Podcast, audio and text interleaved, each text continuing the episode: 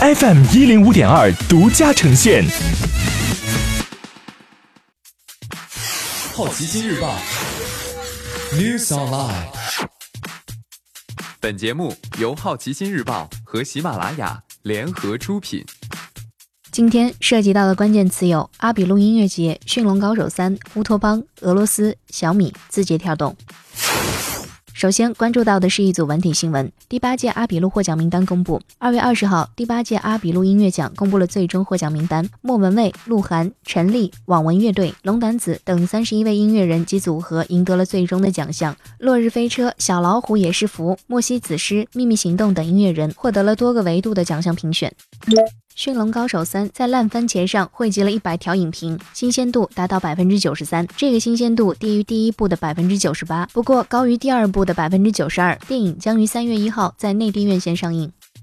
著名黑色惊悚英剧《乌托邦》将由亚马逊翻拍成美剧。最新宣布，雷恩·威尔逊加盟，将与萨沙·莱恩等人一起主演。美版由《失踪的爱人》原作者吉利安·佛林编剧，讲述了一帮青少年网友拿到了一本神秘无比的漫画，从此遭到了可怕的追杀。而看到漫画内容后，他们发现其描述的阴谋论故事可能是真实的，被迫开始以清奇、危险而讽刺的姿势拯救世界。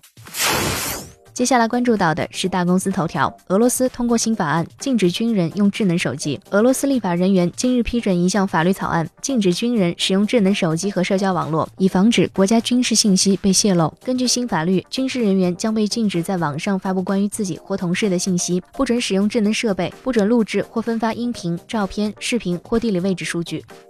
小米九正式发布，新一代小米九起售价格两千九百九十九元，比上一年的小米八高出三百元。小米九支持超级快充和无线闪充，支持屏下指纹。同期推出的产品还有一款低配版小米九 SE，屏幕缩小到五点九七英寸，售价一千九百九十九元起。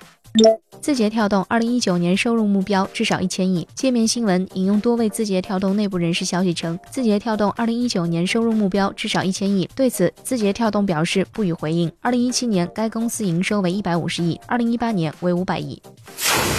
今天你不能错过的其他新闻有：锤哥克里斯海姆斯沃斯将饰演摔跤明星胡克霍根；卢比洛斯主演的蝙蝠女侠剧集找到男主；捉鬼敢死队的导演声称要为真粉拍电影。